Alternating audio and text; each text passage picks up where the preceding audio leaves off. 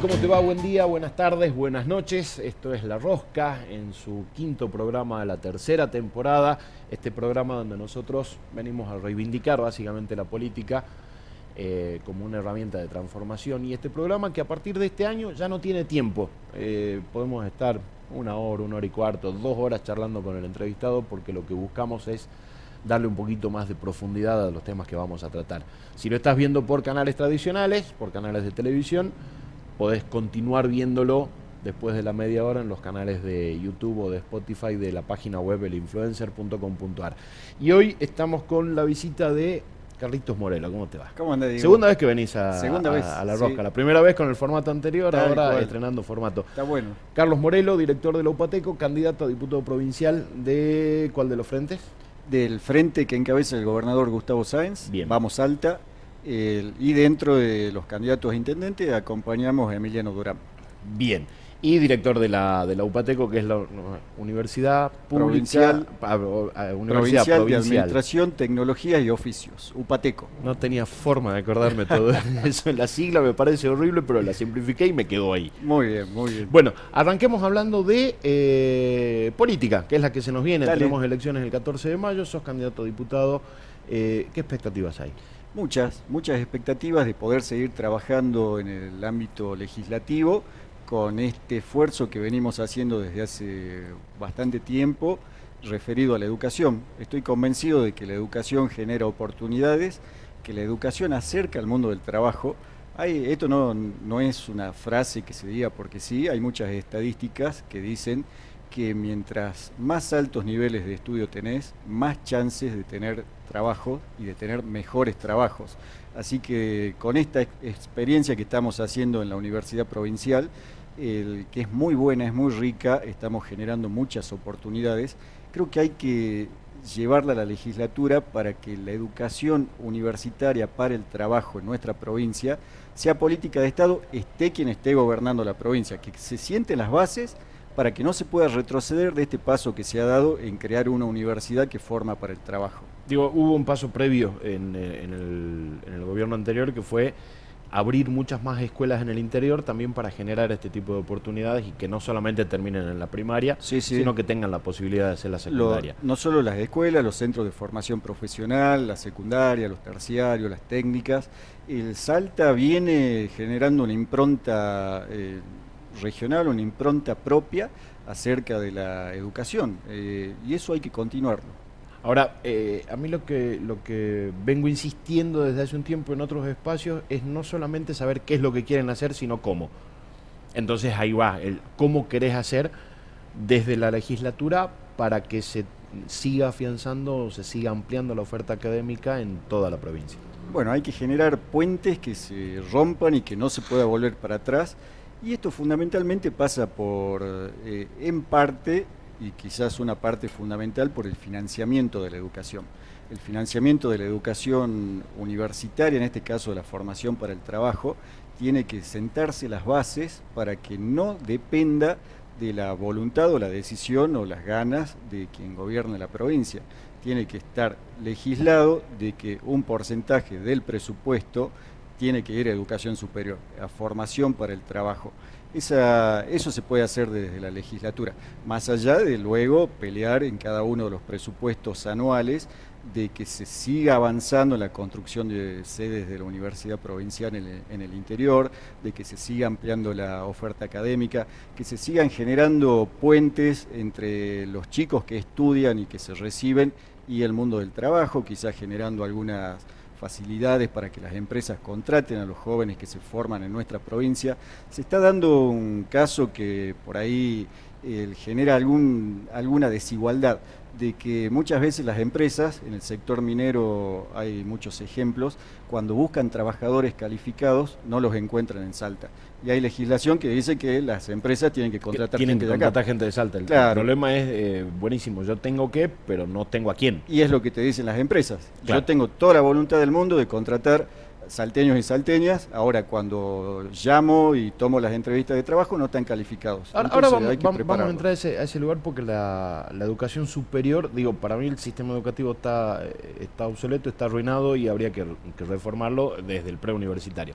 Pero después tenemos el otro problema de la educación universitaria, que no es un problema, hay muy buena oferta, pero cada uno estudia lo que quiere y por ahí no hay un plan ni a nivel nacional y probablemente a nivel provincial, no en todas las áreas, que te diga, che, necesitamos mano de obra calificada en estos lugares, entonces vamos a dar determinados incentivos para que los chicos puedan estudiar esto que necesitamos. Hoy minería y turismo serán los, las estrellas en la provincia, pero en otras provincias serán otras. Eh, y, después, bueno, el chico que quiere estudiar abogacía, lo que sea, que ahí va, hay oportunidades. Vaya claro, vaya y estudie. Pero estos son los incentivos porque la provincia necesita esto. Digo, eso, eso también se tiene que trabajar eh, por ley, porque además eso es eso se mueve, eso eh, se va moviendo de acuerdo a lo que manda el mercado. Es muy dinámico, es muy dinámico y hay que adaptar el proceso educativo a esa dinámica que tiene ahora el sector privado. y eso estamos haciendo desde la Universidad Provincial Vos sabés que toda la oferta educativa que generamos se hace a través de diagnósticos participativos con el sector privado. Entonces, voy yo como rector de la universidad, me reúno con las autoridades de las empresas mineras, de las empresas agropecuarias, eh, de las empresas del turismo, y, y les preguntamos, ¿qué está haciendo falta? ¿Qué está haciendo falta? Entonces te dicen, mira, tenemos carencia de esto, esto y esto. Y ahí vamos con la oferta educativa. La oferta educativa en estos momentos tiene que tener una agilidad tal que permita formar a la gente que el mercado ya está necesitando, porque está necesitando muchísimo, el turismo se está recuperando, la minería está avanzando mucho, la producción de alimentos avanza, eh, la economía del conocimiento debe ser política de Estado en Salta y tenemos que apostar a que la economía del conocimiento acá en Salta genere trabajo, entonces la oferta educativa tiene que ser bien dinámica. Y más allá de las carreras tradicionales que las universidades, eh, la católica, la UNSA las están dando y con muy buena calidad, el mercado está demandando trabajadores formados más específicamente en determinados nichos y por ahí nosotros estamos ocupando ese lugar con carreras más cortas. Carreras más cortas y específicas eh, de conocimientos que te acercan al mundo del trabajo que está demandando el empresario. Y siguen dándole las oportunidades de capacitación a la administración pública, porque también la vieja UPAP era la universidad pública que le daban, le daban más capacitación al empleo público en liquidaciones de sueldo, mediaciones, entender los procesos administrativos, una máquina muy compleja que es el Estado, los procesos financieros y un montón de, herramientas. ¿Se las siguen dando? Se siguen dando, recién estuve en acto de colación, estuvimos entregando títulos a 32 trabajadores y trabajadoras del Estado que que terminaron o sus licenciaturas o sus tecnicaturas universitarias. Seguimos trabajando con mucha fuerza en esas carreras, en las tecnicaturas, en las licenciaturas, pero con la modalidad que hemos abierto. Ahora no solo el empleado público puede cursar la carrera de gestión de personas, de compras públicas, sino que también cualquier ciudadano que esté interesado, porque en el sector privado también necesitan conocer eh, cómo se hacen las compras públicas. un empresario que por ahí quiere concursar, quiere ir a licitación al Estado, necesita conocer el procedimiento de las compras públicas. Entonces le hemos dado un, grado de apertura a partir de este año de que vos querés cursar gestión de personas, compras públicas o cualquier carrera vinculada a la administración del Estado y no hace falta que seas agente público. Cualquier ciudadano las puede cursar es importante seguir profesionalizando al empleado público, así que toda esa parte la seguimos manteniendo. porque además el empleo público que tiene un título universitario, cuando lo presenta le aumenta un poquitito más eh, el, sueldo, así que no es solamente más conocimiento, sino que también el, al bolsillo le da una manito. Seguramente, seguramente eso es un gran incentivo y además profesionaliza al hombre o a la mujer que en definitiva el ciudadano común cuando necesita hacer un trámite en, el Estado público provincial o municipal y necesita que el empleado que está del otro lado esté cada vez más calificado. Eso por un lado. Y por otro lado, ahí vos ya tenés dos incentivos, ¿no? El económico, el de generar una mejor administración del Estado. Y por otro lado, eh, queremos formar empleados públicos, esto ya se viene haciendo, queremos profundizarlo, que tenga la capacidad de decir, che, nosotros desde nuestra área podemos hacer esto otro para que siga creciendo y para que generemos una mejor administración del Estado. la administración pública, el trabajador estatal está para cumplir una función de ayudar a la comunidad. Y si profesionalizamos a ese empleado público, y va a ser cada vez mejor.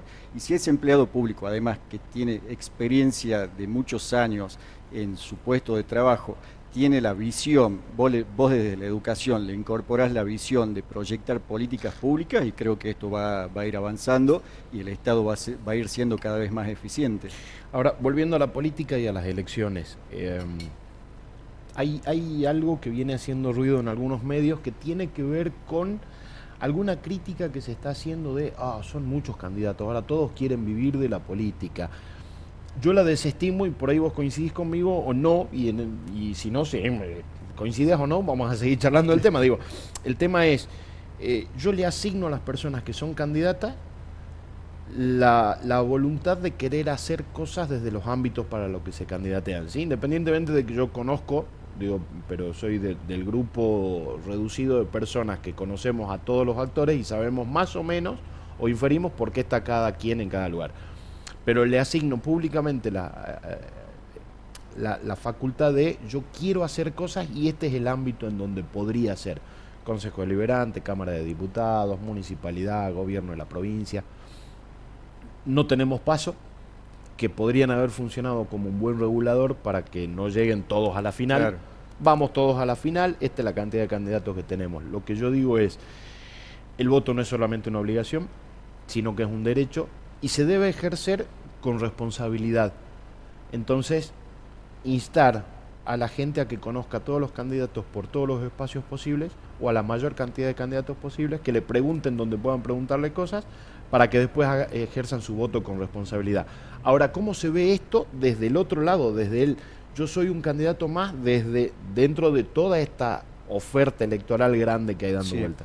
Vos decías algo que es muy cierto, que el voto es una obligación, es un derecho, y yo le agregaría que es una oportunidad. Es una oportunidad en este sistema de democracia semidirecta en la cual no hay herramientas de participación o canales de participación permanente del ciudadano en la vida pública, el que debería haberlos. ¿no? Las democracias más modernas tienen que tender a generar canales de participación del vecino, de la vecina, en la vida pública y en las decisiones públicas. Eso sería lo ideal. Eh, se ha ido avanzando en los últimos años en nuestro país, otros países han ido avanzando mucho más, pero así como está elaborado el sistema, también es una oportunidad el día de las elecciones. El 14 de mayo, todos los ciudadanos y ciudadanas de la provincia tienen la oportunidad de ir, ejercer su derecho, su obligación, pero la oportunidad de ir o de tratar de que la provincia vaya por el lugar donde ese ciudadano quiere por ahí hay un desencanto fuerte en contra de las instituciones, en contra de la política, no solo en nuestra provincia, no solo en nuestro municipio, en nuestro país, sino en el mundo. Bueno, el día de las elecciones vos tenés la posibilidad de decir, bueno, esto es lo que yo creo, esto es lo que me genera confianza y este candidato es, el que me propone llevar a la provincia por donde yo quiero que vaya. Así que esa oportunidad es única y hay que aprovecharla a conciencia. Eh, interiorizándote de quiénes son los candidatos, cuál es el pensamiento, de dónde vienen, hacia dónde quiere ir. Y el, y el esto es lo que yo quiero también incluye el voto en blanco, digo, ¿no? Pero, pero que sea, que sea, eh, que sea puesto con esa misma responsabilidad de decir, ¿sabe qué? busqué a todos y la verdad que estoy repodrido pero no podemos fomentar nosotros ese malestar que existe de, la gente. No podemos eh, fomentarlo nosotros ni desde los medios ni desde la política, claramente, porque si no tenemos tipos adentro de la política que te fomentan ese malestar para tratar de capitalizarlo, a mí me parece una Sí, sí, sí, hacer política desde la antipolítica, ¿viste? que hay diputados, senadores que están hace un montón de tiempo siendo parte del sistema político y siguen renegando del sistema político, bueno, es, es, es un oportunismo que trata de aprovechar una situación de enojo de la sociedad, un enojo generalizado. No estamos viviendo bien, hay inflación, hay un montón de dramas que estamos viviendo. La mayoría de las familias se la ve muy difícil para llegar hasta fin de mes. Entonces aprovechan de ese enojo, pero detrás de ese, de ese candidato, de esa candidata que se aprovecha de la antipolítica o que hace campaña desde la antipolítica, hay proyectos políticos. y esos proyectos políticos los esconden porque son antipopulares, van en contra de lo, van en contra de las mayorías. Entonces no te hablo de cuáles son mis propuestas, sino que me monto sobre tu enojo y te digo, che, está bien tu enojo, está bien tu enojo, y trato de contactar desde ahí. Ejemplos claros, el de Milei. Milei hace política desde hace muchos años, defiende determinados intereses económicos y se monta sobre el enojo de la gente sin, sin blanquear qué es lo que quiere hacer él. Porque si él blanquea lo que, hay, lo que quiere hacer, eh, o qué significa, por ejemplo, eliminar eh, el Banco Central de la Nación, y bueno, y todos vamos a pensar y vamos a debatir y vamos a decir, eso es una locura que lo único que va a hacer es beneficiar a determinados sectores del poder financiero. Así que por eso hay que debatir política, por eso yo, yo reivindico absolutamente la política y el debate político y la disputa de ideas, el debate de ideas. Que además vos sos un tipo que reivindica la política desde el lugar de lo colectivo, no desde, desde el individualismo. Digo, vos tenés muchos años de militancia y, de, y también de ser funcionario, pero siempre trabajando desde el lado de lo colectivo. no, es, no es lo que yo quiero, sino lo que le va a hacer bien o, buscar lo que le va a dar impacto a mí y a la comunidad, no a mí solo. Totalmente, totalmente. Entiendo, entiendo a la política como un servicio comunitario y ese servicio comunitario se debe hacer escuchando las voces de los ciudadanos. No hay iluminados que puedan salvarnos, no hay iluminados que puedan sacar a la Argentina del lugar en el que está, del pozo en el que está. Lo que hace falta es fuerza colectiva, es debate, es unión, eh, es, eh, es desunión también, eh, encuentros, desencuentros, pero con participación social. Yo, yo creo en la participación de la gente en la política el, por eso la reivindico, por eso nunca digo la política es mala, la política no sirve para nada, la política es buena, por si no te gustan algunos políticos, bueno, esos políticos son los que no te gustan, pero la política es una herramienta de transformación social para el bien o para el mal. Y vos la podés utilizar a esa herramienta de, de transformación social para el bien si se incluye a la gente en el debate y si la gente puede ser escuchada eh, y, y generás canales de, escucha y canales de debate y canales de, que la gente pueda participar. Por eso digo que las democracias semidirectas como la que tenemos deben ir mutando y se deben ir acercando a democracias en las que la población pueda opinar permanentemente, no solo cada dos o cuatro años cuando se las convoca a votar. Vos hablas de referéndum, de presupuesto participativo, de elegir, a mí dame elegir hasta el comisario del pueblo, digo, ¿no? Sí, si, a mí me da la oportunidad, yo quiero elegir el comisario del pueblo, el presidente del centro vecinal, quiero definir el presupuesto para mi barrio, mi municipio. Digo, yo, yo eh, me hablo, por mí, me parece que es, que es una manera muy interesante. Sí, totalmente, totalmente. Eso, y si querés ir más allá, la revocatoria de mandato, el, cuando alguien que ha asumido un cargo no, no cumple, esto en Bolivia se ha hecho revocatoria de mandato, se convoca elecciones para ver si sigue o no sigue el, presidente o el gobernador o quien sea que no ha cumplido con su palabra, eh, la palabra que otorgaba en campaña, ¿no? las promesas que hacía en campaña. No hay que tenerle miedo a la participación de la gente, la participación de la gente va a fortalecer la democracia, va a fortalecer las instituciones y quizás empiece a achicar esa brecha que hay entre la política y el vecino. Porque después está el vecino que te dice, ah, son siempre lo mismo, todos buscan el cargo. ¿Cómo, ¿Cómo se trabaja con esa crítica? Porque te meten a todos en la misma bolsa, a los que están de hace mucho, a los que están de hace poco, a los que quieren llegar ahora y, ahí van eh, influencers, periodistas, políticos, antipolíticos, van todos y te mezclan a vos y vos decís, pará, yo ahí no juego. ¿Cómo, cómo se le cuenta esto a la gente? con trayectoria, con la trayectoria. En el caso mío, de mi espacio político, de Libres del Sur, él hace más de 20 años que estamos en los barrios, hace más de 20 años que estamos buscando soluciones, a veces desde el Estado, a veces desde afuera del Estado, a, a las problemáticas. Y es un ejercicio permanente el de estar al lado del vecino y de la vecina escuchando y proponiendo. Entonces por ahí se nos hace un poquito más fácil decirle, no, no somos igual a los otros que van a venir eh, dos semanas antes de las elecciones, van a traer, van a regalar algo, se van a sacar una foto y no van a volver nunca más. Porque que eso existe, existe. Ahora, eh, la democracia va madurando, 40 años de democracia tenemos, él va madurando porque el vecino va madurando políticamente. Entonces ahora hay una separación, ¿no? Ah, estos recién llegan, ustedes hace mucho que están lo digo desde Libre del Sur, pero hay muchos militantes de muchos partidos, muchos dirigentes que han estado permanentemente recorriendo los barrios y hay una valoración positiva de eso. pero están también los que dicen, ah, ustedes están hace mucho y estamos mal, o sea que ustedes son parte del problema también. Te voy a hacer de anti Morelo. Sí, este, sí, sí. 20 años y, siguen ocupando cargo y siempre son ustedes los mismos y siempre vienen a, decirnos los mismos y, seguimos en las mismas condiciones. Sí, por eso peleamos, eh, peleamos por tener lugares de representación y de responsabilidad cada vez más alto, porque muchas veces desde afuera del Estado, muchas veces desde un lugar pequeñísimo del Estado, hemos logrado transformar vidas en un sentido positivo, que de eso se trata la política. La política está para que la, viva, la gente viva un poquito mejor, para que la vida sea un poquito más ordenada, un poquito más fácil, y siempre desde el lugar que hemos estado, lo hemos logrado. Teníamos un lugar chiquito, teníamos un lugar grande, hemos avanzado en eso. La experiencia que estamos haciendo ahora desde la universidad tiene que ver con eso. Los chicos, las chicas o la gente grande, porque tenemos muchos alumnos y alumnas eh, más grandes, transforman su vida luego de su paso por la universidad. Cuando consiguen un trabajo, cuando les entregamos el título, cuando se demuestran de que sí pueden avanzar, que sí pueden estudiar, hay transformaciones.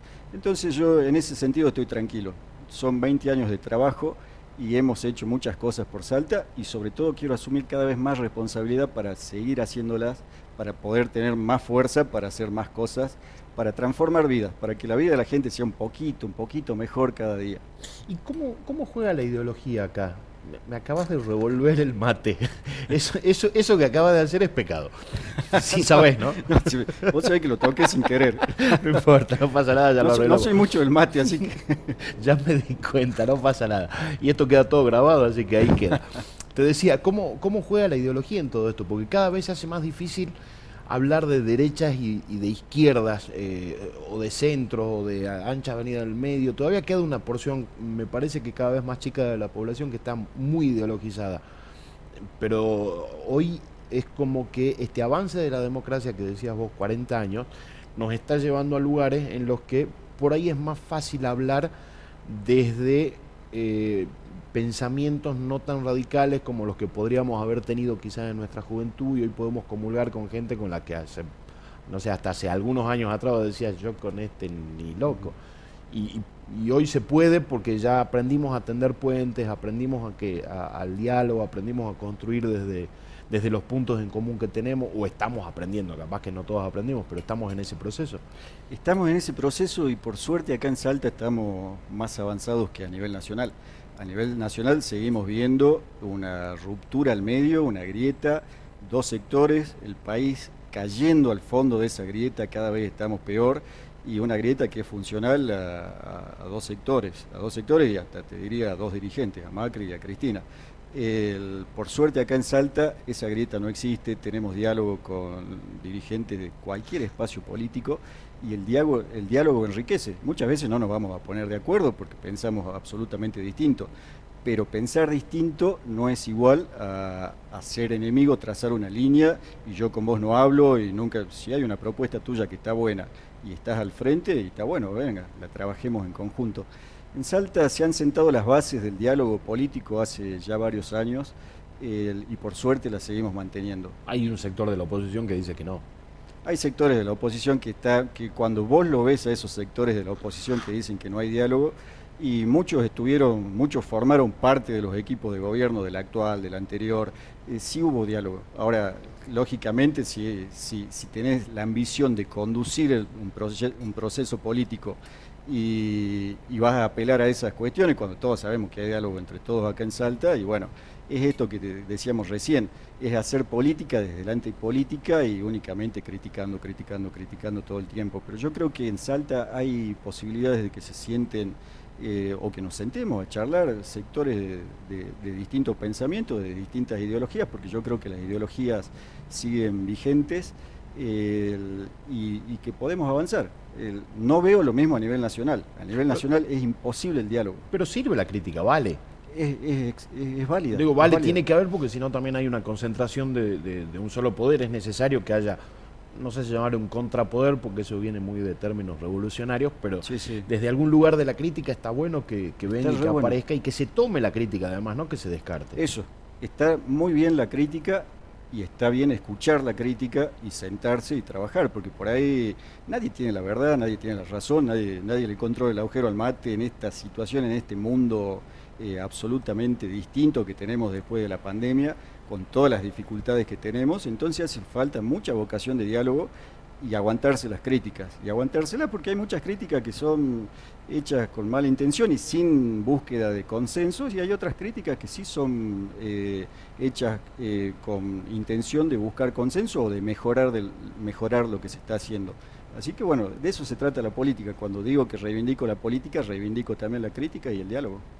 Y hablabas que a nivel nacional no se puede, no se puede construir, está, está muy complicado. Digo, capaz que, a, ver, eh, Juntos por el Cambio tiene hoy una oferta electoral un poco más clara que el Frente de Todos, que está ahí como, no sé, nosotros gestionamos y no estamos buscando candidatos, pero tampoco están mostrando muy bien la gestión. Eh, y, este, y este modelo tan radicalizado entre unos y el otro terminan en cabeza de un Macri y un Cristina, que los dos ya dijeron que no van a ser candidatos, pero terminan siendo lo mismo las figuras más convocantes de esos dos espacios. Sí, tal cual y no hay forma de tirar un puente por, algún lado porque polarizan, polarizan demasiado y nos van a llevar al final de octubre quizás a polarizar entre estos dos espacios de nuevo. Sí, sí, es muy posible, es muy posible. Por eso eh, en Salta tenemos que seguir por el camino del diálogo y tratar de, de, elegir representantes que no caigan en la grieta, ni de un lado ni del otro. Hacer... Eh, salteñismo, ¿no? Hacer salteñismo, defendernos a nosotros, porque en este escenario nacional es muy difícil, está todo muy difícil. Entonces nos fortalezcamos acá en Salta y vayamos a pelear lo que nos corresponde allá en Buenos Aires, porque ninguno de los dos polos de la grieta piensa en Salta, piensa en los salteños, piensa en los salteños de la capital, en los salteños del interior, así que nos tenemos que hacer bien fuertes acá en Salta y, y para eso hay que, hay que tener amplitud política, amplitud de criterios y tener como única guía la defensa de Salta y de los salteños. Igual yo creo que la única salida que tiene la Argentina hoy es un gobierno de unidad, de, unidad nacional. Digo, independientemente de quién gane las elecciones, me parece que si no ponen un alto y convocan a la mayor cantidad de sectores posibles, de acá no nos, no nos vamos más, porque nos vamos a ir de un extremo al otro, nos vamos a ir del frente de todos a Juntos por el Cambio, que tienen cada uno una posición radical totalmente distinta a la política que viene implementando el otro. Y que ya han gobernado. No, y vamos de, marcha para adelante y marcha para atrás, marcha para adelante marcha para atrás y estamos quietos, peores. Totalmente, ya han gobernado, ya han gobernado y tienen la la capacidad, no sé cómo llamarlo, de seguir mostrándose como alternativa uno del otro sobre la base de decir que el otro es peor, ¿no? La campaña de, de, este sector es los otros son peores, la campaña de esto de los otros son peores, si no hay si, si, no tenemos una visión desde abajo, quizás haya que construirla, ¿no? desde el ciudadano, eh, de, que hay que generar gobiernos de diálogo, gobiernos de unidad nacional, y, yo no veo la Argentina de acá a 10, 15 años en otro lugar mejor. Tratemos de construir eso para que la Argentina salga de donde está. Los dos polos de la grieta ya nos han mostrado, ya han gobernado, han gobernado y estamos cada vez peor. Hay que salir de esto. Volviendo a, Salta y al sistema educativo, eh, al principio decías que en la universidad, en la UPATECO, lo que están trabajando es poniéndose de acuerdo con diferentes sectores a ver qué mano de obra calificada necesitan y que esto es muy dinámico. Me, me gustaría profundizar un poco más ahí, digo, ¿no? Porque es muy interesante ese proceso porque empezamos a trabajar desde una mala formación educativa en la primaria y en la secundaria, un sistema total y absolutamente obsoleto, donde pretende igualar a todos, pero no contempla sus habilidades, sino únicamente sus conocimientos. ¿Cómo, ¿Cómo se empieza a trabajar en adelante eh, con, esa complejidad de decirle al, minero, a la empresa minera que necesita tal, ir a buscar a los chicos que pueden empezar a formarse para ir a la empresa minera? Así, mira, el el, diagnóstico se hace en forma participativa, eso es el primer paso, es fundamental. Formar para el trabajo, que el chico o la chica tenga la visión de que si termina su carrera universitaria, su curso universitario, va a tener posibilidades de trabajo. de ahí partimos. hay un, hemos tenido experiencias muy buenas de cursos universitarios y de carreras en distintas localidades del interior que han tenido mucha convocatoria y cuando el chico piensa y está convencido y asume de que lo que está haciendo le va a servir para el mundo del trabajo, para superarse, para avanzar, para proyectar un futuro mejor, avanza, estudia, se sacrifica. tenemos que mostrar eso. Por eso la oferta académica va vinculada a las actividades económicas. Y las actividades económicas en la Puna son distintas a las de los Valles Calchaquíes, distintas a las del Salta Capital, distintas a las del Departamento San Martín. Así que en todos lados vamos generando oferta académica distinta que tiene que ver con la actividad productiva de cada una de las zonas. Y esa actividad productiva hoy está demandando muchos trabajadores con distintas calificaciones, con distintos conocimientos, con distintas especializaciones. Hacia ahí vamos. Por eso hablábamos de que el mercado laboral está necesitando trabajadores cada vez más especializados en determinadas áreas. Y la oferta educativa del OPATECO es eso, no por ahí una gran cantidad de conocimientos que, que, generen técnicos generalistas que sepan un poquito de todo, sino saber mucho de algo.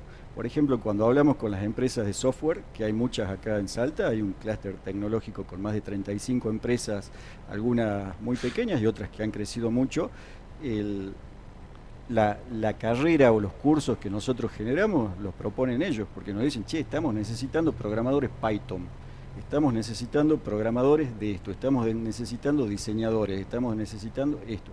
Y hacia ahí vamos. O sea que estás armando eh, carreras o, mini carreras o lo que sea, casi con un 100% de inserción laboral. Sí, eso es lo que buscamos.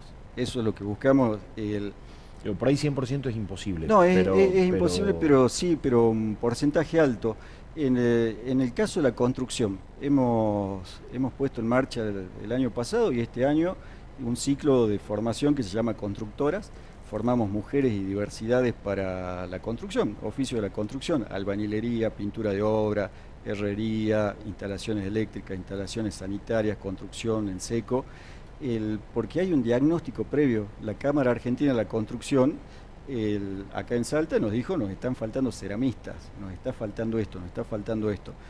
Fórmenlos. Bueno, los formamos. Después vienen empresas privadas y nos dicen, por favor, formen esto. Nos vamos a Cafayate y nos dicen, formen en este rubro, formen en este rubro. Y nosotros formamos en esos rubros y formamos con excelencia académica con esta visión de que después el sector privado confíe en los egresados del OPATECO y los tome.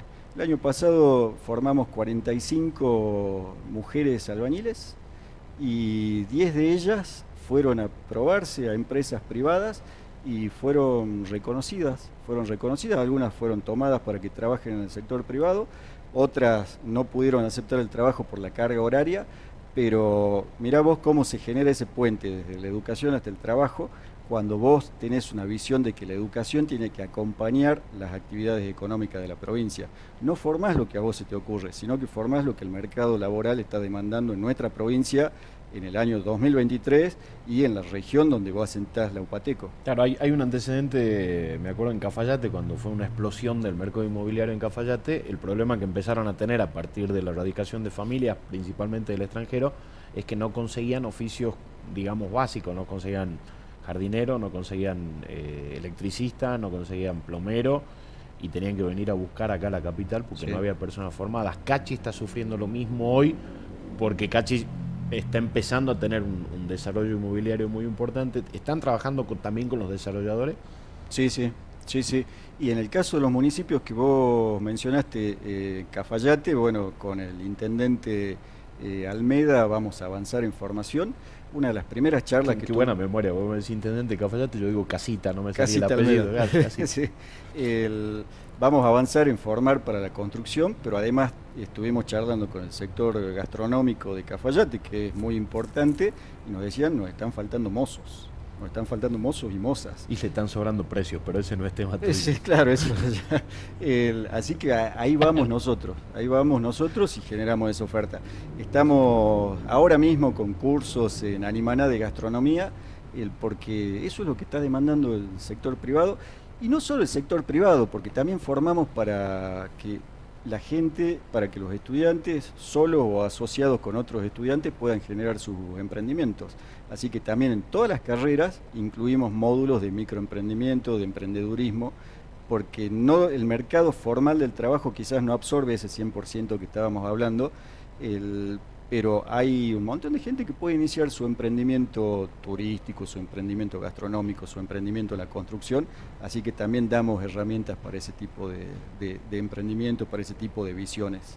Ahora, me resulta curioso, estamos hablando de oficios tradicionales. Mm. En un año en el que particularmente el avance de la inteligencia artificial está haciendo que empecemos a hablar de pérdidas de esos empleos de, que la, inteligencia artificial está logrando un avance tan grande que hay muchos de esos oficios que vos estás mencionando que probablemente se pierdan en los próximos, nada, en los próximos años, digo, hace uno o dos días los, los desarrolladores de, de los primeros ensayos de inteligencia artificial están diciendo, muchachos, frenemos esto porque se nos está desbandando.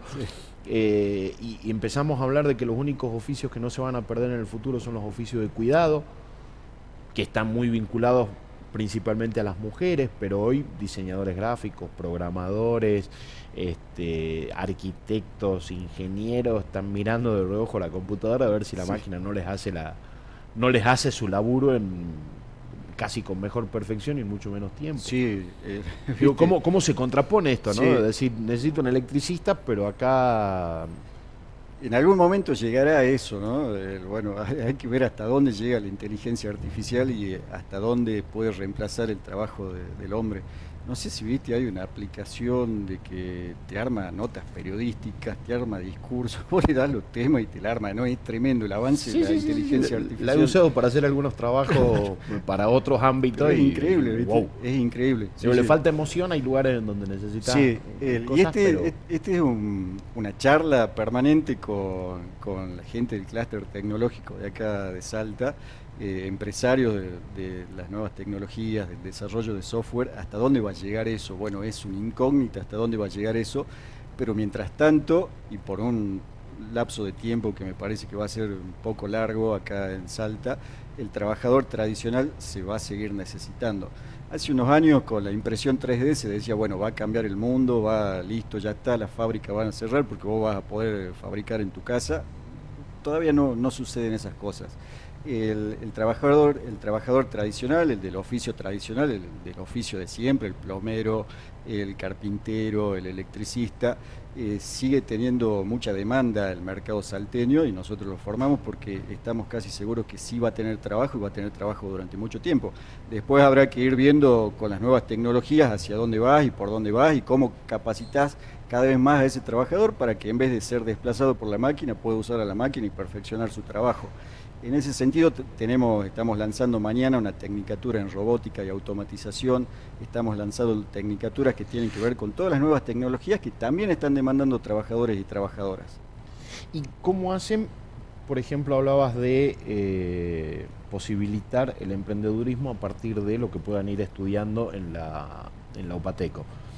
Eh, ¿Hay o hubo históricamente alguna, alguna desconexión en, en dos sentidos? Yo te enseño el oficio y te largo a la calle y vos ves cómo te la arreglas. Y, y lo que nunca se hizo o lo que no se venía haciendo es, te enseño el oficio, te doy instrumentos financieros para que te sepas administrar de tus ingresos, cuánto tenés que separar para, para pagar impuestos, cuánto para eh, recuperar material o, amortizar las máquinas.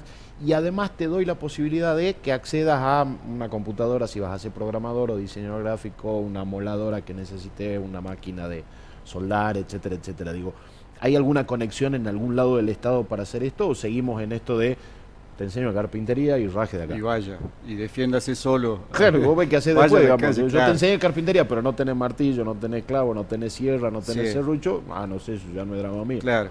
El, el sistema educativo formal desde la escuela te forma para ser empleado, para ser empleado, para trabajar en relación de dependencia no se incorporan herramientas de emprendedurismo, de gestión sí, financiera. de dependencia y tratar de asegurarte un laburo fijo para tener tu jubilación. Tal cual, tal cual. Ahora el mundo ha cambiado. El mundo ha cambiado ya.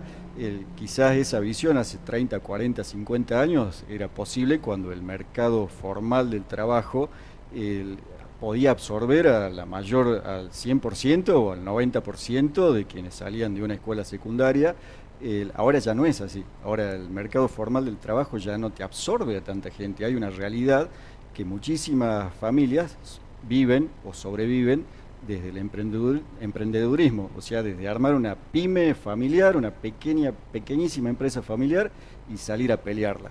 Y muchas, muchas veces el Estado aporta conocimientos, aporta herramientas, pero no aporta las herramientas de conocimiento no solo del oficio, sino para salir a vender, para saber cuáles son los costos, para saber cómo desenvolverte en un mundo en el que va a haber muchos como vos, con el mismo emprendimiento. Y pasó en la pandemia. Sí. La pandemia salió todo el mundo a hacer pan y pasta. Totalmente. Y un montón de gente vendiendo rosca de Pascuas y, y ravioles. Totalmente.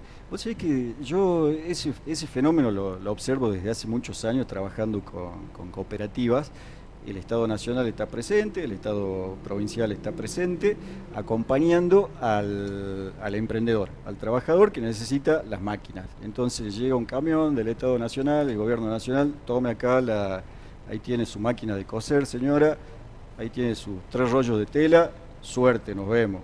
Ese emprendimiento fracasa los tres meses porque no hay un acompañamiento de ese emprendedor, generándole mercado, generándole conocimiento de venta. Hace muy bien, hace las mejores remeras con esa máquina y esa tela. Ahora no sabe dónde venderla. Sí, pero hace una remera 100, la vende, digo, la, vende en 100, se gasta los 100. Eso. Y, no guardó los 20 para comprar hilo, para... Totalmente. No hay educación financiera. Entonces, desde También También porque hay una situación económica bastante compleja. Difícil, claro. no, no, no, no, vamos a desconocer eso de que sea muy difícil, pero... Bueno, eh, desde Upateco en todas las carreras tenemos módulos de emprendedurismo donde enseñamos estas cosas, educación financiera, marketing para vender, eh, redes sociales, cómo usar las redes sociales para vender. El, formamos no solo para que puedas trabajar en relación de dependencia, sino también si es tu opción no trabajar en relación de dependencia o la vida no te deja otra opción, porque puede suceder que vayas y dejes currículum, currículum, currículum y nadie te tome, entonces que tengas herramientas vos también para asociarte con otro compañero que ha estudiado lo mismo que vos o que ha estudiado otra cosa y salgas al mercado con, con, más, eh, con, más armas, ¿no es cierto?, con más posibilidades. Tenemos un, un ojo puesto en eso. La realidad te dice de que no solo ahora, sino en los próximos años va a haber muchos trabajadores independientes. La economía social, ¿viste? Esto ha llegado para quedarse. Es un nuevo sector social al que hay, que atenderlo. No solo otorgándole conocimiento del oficio, no solo otorgándole las herramientas para que pueda desarrollar ese oficio, sino también otorgándole las herramientas de conocimiento que tienen que ver con cómo se va a desenvolver en el mercado, cómo va a vender su producto, cuánto cuesta su producto, cómo, cómo puede hacer para promocionar su producto. Y tenemos el problema de la previa a la universidad, yo insisto con el sistema educativo, digo, porque después aparecen de manera muy sueltas este, opciones o proyectos de hay que dar educación financiera en las escuelas, hay que dar educación emocional en las escuelas, hay que dar eh, educación para la salud en las escuelas. Ni siquiera damos educación sexual integral, que me parece básico y elemental que se dé desde jardín. Este, no es para enseñarles a tener sexo a los chicos, señora, señora, entienda, pero eh, tenemos ese problema de la previa, porque venimos laburando en, la educación superior, en algunos lugares, viendo cómo hacemos para conectarnos, pero a los chicos los seguimos formando como en el 1800 y no camina. Digo, te la encargo, si, si tenés una banca, podemos Podemos, discutir ahí. me siento a lo tuyo y te ayudo. Dale, dale. Voy, de ñoqui porque no, no, me eligen a nada, pero voy, de ñoqui a sentarme al lado a, a bardear gente. Hacemos el mismo diagnóstico, ¿no? El mismo diagnóstico del sistema educativo. Eh, tengo un hijo adolescente que ha estado perdido durante toda la secundaria sin entender por qué tenía que ir al colegio y para qué le iba a servir, ¿viste? El, no, ¿Para qué quiero correr vueltas a la manzana? Claro, ¿viste? El, hay, hay que modificar el sistema educativo desde la primaria, desde la secundaria el, esfuerzo que se hace en las universidades eh, tratando de, bueno, de, solucionar esos problemas que ya traen nuestros chicos del secundario, eh, debería ser eh, motivo de, cambio del sistema educativo. porque a la, universidad te llega gente rota, Digo, gente que no sabe gestionar sus emociones, no sabe qué hizo durante todo el, que son 5 y 7, 12 años, 11 años, 12 años en el colegio este, y viene aprendiendo de memoria, matemática, lengua, historia, geografía, se sabe las capitales de todos lados. Y... Era, vos fíjate que muchas veces el secundario, cuando nosotros lo hicimos, nos pasaba eso. Ahora que los chicos tienen muchas más herramientas para aprender afuera del colegio que adentro del colegio, más se cuestionan eso. Cuando tienen una duda y quieren aprender algo, el celular, papá, papá, y ven video, buscan información, tienen todas las herramientas para aprender. Entonces los chicos hoy están aprendiendo afuera del sistema educativo más que adentro del sistema educativo. eso te, debe llevar a una reflexión de cómo hay que modificar todo. Que ¿Cómo haces vos para que la escuela vuelva a ser atractiva para, para los chicos? ¿Cómo haces vos para que el chico diga, a mí me va a servir porque yo después de esto voy a hacer esto y voy a hacer esto y yo me quiero dedicar a esto y acá me están dando las herramientas para eso? Así que bueno, vamos a tener que trabajar mucho, Diego. Te agradezco por haber venido. La verdad me, cuesta, me cuesta mucho conseguir este, funcionarios o dirigentes que puedan bancar más de una, una horita de, entrevista donde podamos pasear por diferentes lugares. Así que te agradezco el doble por, haber estado. Gracias. Muchísimas gracias. Pasaba por la rosca Carlos Morelo, candidato a diputado provincial, director de la UPATECO, y nosotros nos vemos, nos escuchamos la próxima semana. Gracias.